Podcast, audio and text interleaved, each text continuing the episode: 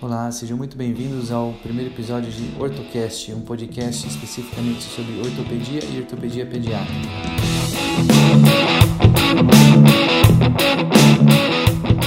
Espero que vocês aproveitem. É, eu escolhi para ele um tema que é muito comum, muito frequente na ortopedia, que é a criança claudicante. Então, nós vamos falar um pouquinho sobre como você vai conduzir o caso de uma criança cuja principal queixa é claudicar. É, Primeira coisa, quando você vai fazer a avaliação dessa criança, você faz uma anamnese e só seguindo os itens básicos da anamnese você já consegue pensar, direcionar o seu diagnóstico, certo? Então, primeira coisa, você pergunta idade da nome da criança, lógico, idade.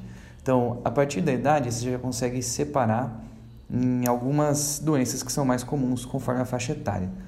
Por exemplo, uma criança claudicante com menos de 4 anos, você pode pensar principalmente em displasia de Meyer. É, entre 4 e 10 anos, você já pega outra faixa de doenças, por exemplo, PERTES, a sinovite transitória, que é mais comum. É, lembrar que em todas elas você pode ter pioartrite, em toda a faixa etária, né? E trauma. É, e de 10 a 16 anos, você já pega mais crianças com epifisioelistese e osteocondrite dissecante de joelho. Então, as principais causas para uma criança claudicar. Vamos pensar também na história. Então você vai perguntar para a criança o que, que, na verdade vai perguntar para a mãe, né? O que, que aconteceu?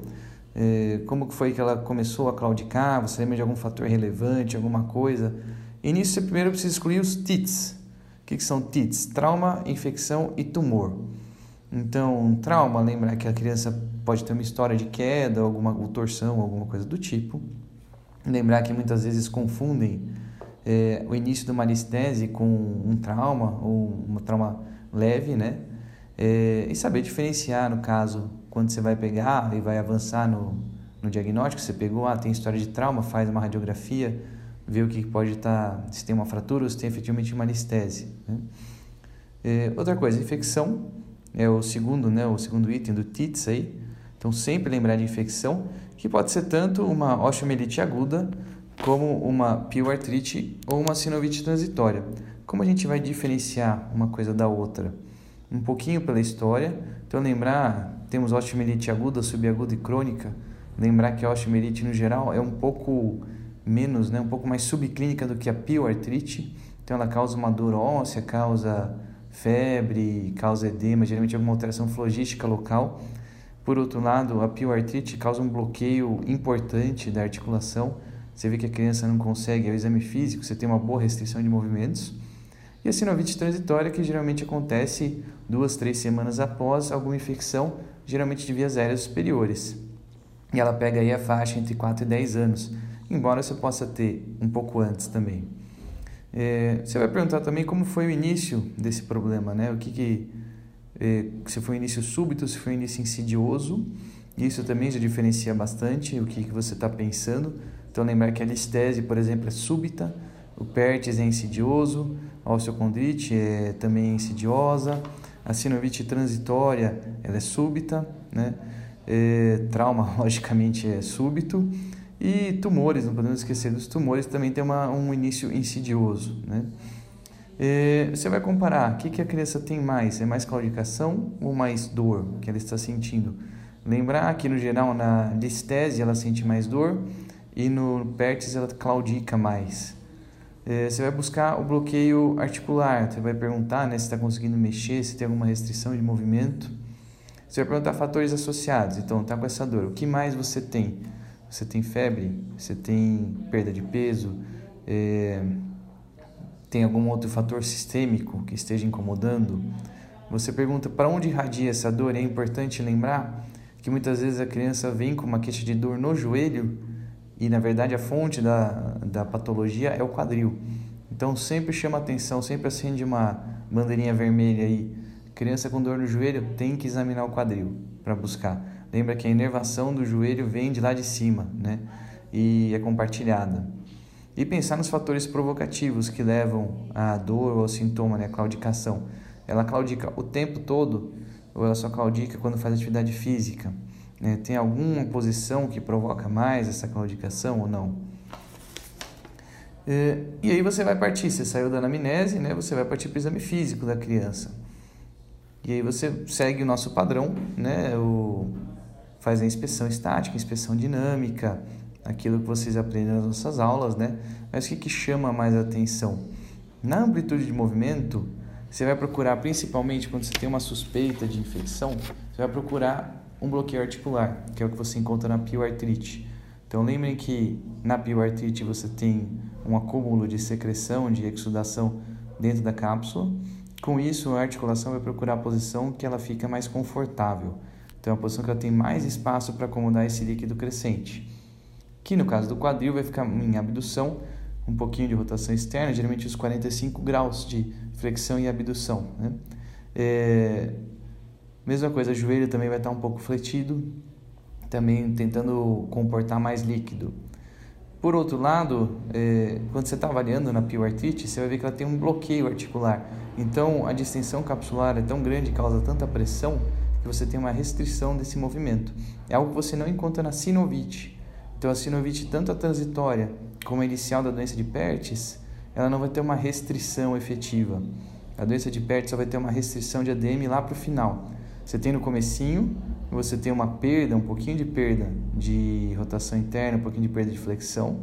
E lá no final, quando você já tem sequela, já começa ao trocânter maior bater a abdução, você tem realmente uma restrição de abdução, que é uma restrição mecânica de verdade.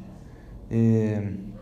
Também lembrar, quando você está avaliando a DM, que você pode ter uma perda de, de amplitude de movimentos na listese.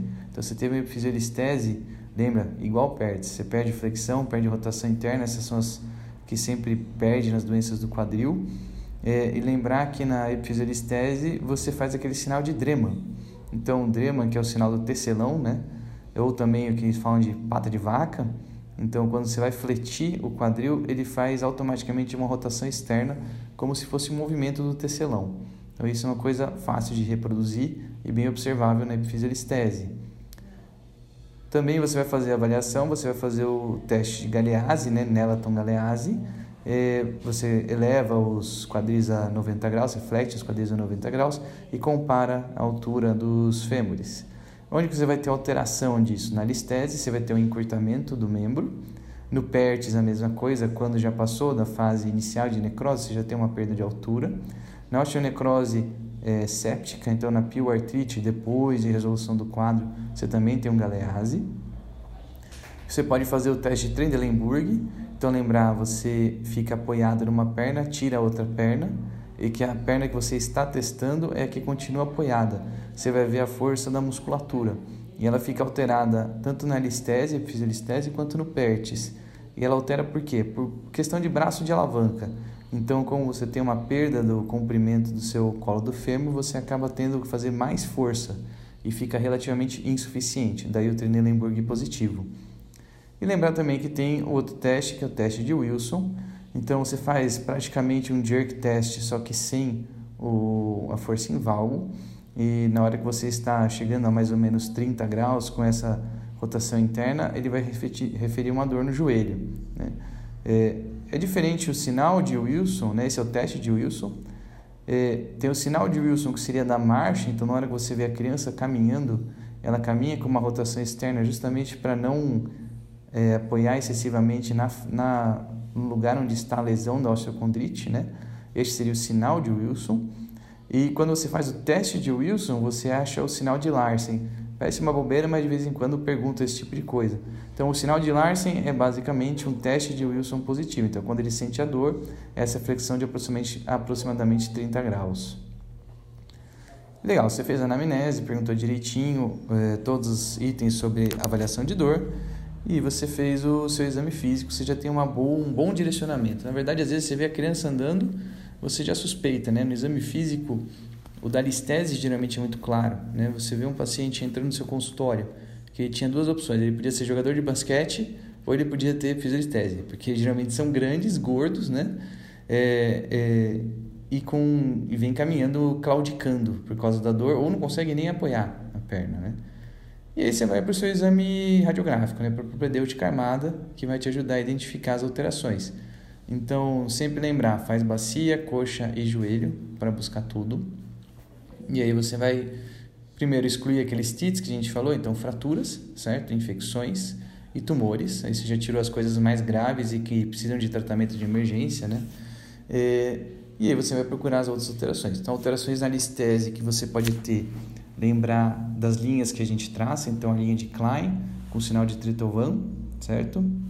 Lembrar que você pode, não se recomenda fazer isso no Lauenstein por causa do risco de deslocar tal, mas algumas vezes você acaba fazendo e é mais fácil de ver no Lauenstein do que no AP, embora a linha tenha sido traçada originalmente no AP.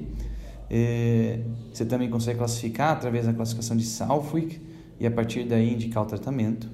É, as alterações que você encontra no PERTES, então lembrar que tem fases no PERTES, a fase inicial ou de necrose, você vai ver basicamente uma esclerose e alguma perda de altura, depois a fase de fragmentação, com realmente a fragmentação do osso de crescimento, da epífise, né?